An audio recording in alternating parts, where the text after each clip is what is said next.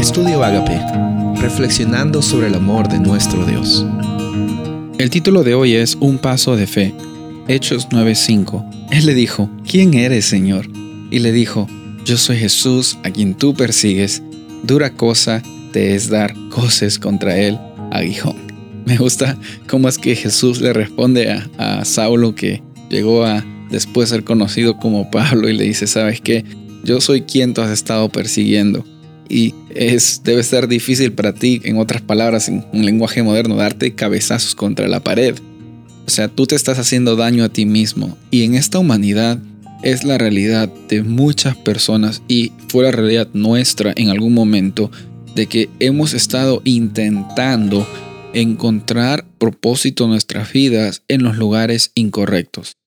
Y cuando Jesús se manifiesta en tu vida, así como se manifestó con Pablo en el camino hacia Damasco, cuando Jesús se manifiesta en tu vida, tú tienes que tomar la decisión de dar ese paso de fe, de compromiso, para seguir por el amor que Dios tiene para ti, decidir por ese amor. El amor no solamente es un sentimiento, es una decisión, es un principio, es la esencia del reino de Dios y de la el ser de Dios. Dios es amor, él no tiene amor, pero eso requiere un paso de fe. Es un proceso en el cual tenemos esa interacción con el Espíritu Santo y está transformando nuestras vidas un momento a la vez. Y te vas a dar cuenta, como ya dijimos en estos días, de que no hay mayor privilegio que tener una experiencia con Jesús, del que te diga a ti, sígueme, hijo e hija, sígueme. Sin embargo, por nuestro lado, estamos con la posibilidad de decidir por ese llamado.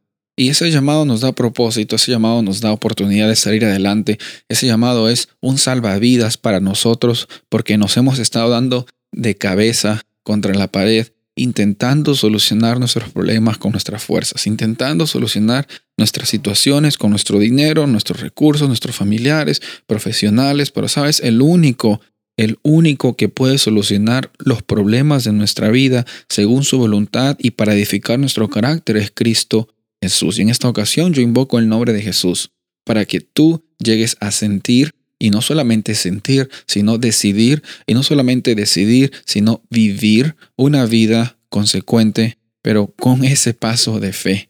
Ese paso de fe nadie lo puede hacer sino tú mismo y tú misma. En esta serie de conversaciones hemos estado teniendo un tema muy central, hacer amigos para Dios. Tú no estás haciendo amigos simplemente para pasar un momento bonito, sino estás haciendo amigos para que conozcan ese amigo tan grande que tú tienes, que ha hecho lo posible para que tú tengas lo imposible y ha hecho también de que tú tengas lo imposible que tú no podías lograr y eso es la salvación. En esta ocasión te invito a que sigas tomando ese paso de fe, ese compromiso, que cuando tú quizás no puedas ver el futuro ni siquiera de lo que va a pasar de aquí a la siguiente semana, confíes de que el Dios que te trajo hasta aquí hoy no te va a abandonar mañana, no va a dejar de proveer para ti, va a suplir por tus necesidades y también te está llamando a que así como tú respondiste ese llamado, sígueme, otras personas también lleguen a ser bendecidos, a ser bendecidas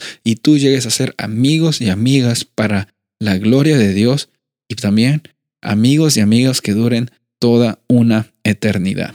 Recuerda, en esta ocasión, quizás llegó un punto en el cual te has estado golpeando tanto la cabeza, intentando salir adelante en una vida con tus esfuerzos, pero quiero también que en esta ocasión recuerdes que Dios te promete a ti que puedes descargar todos los pesos que han estado tanto abrumando tu vida. Él te va a dar el descanso y Él también es el descanso que esta humanidad necesita. Soy el pastor Rubén Casabona y deseo que tengas un día bendecido.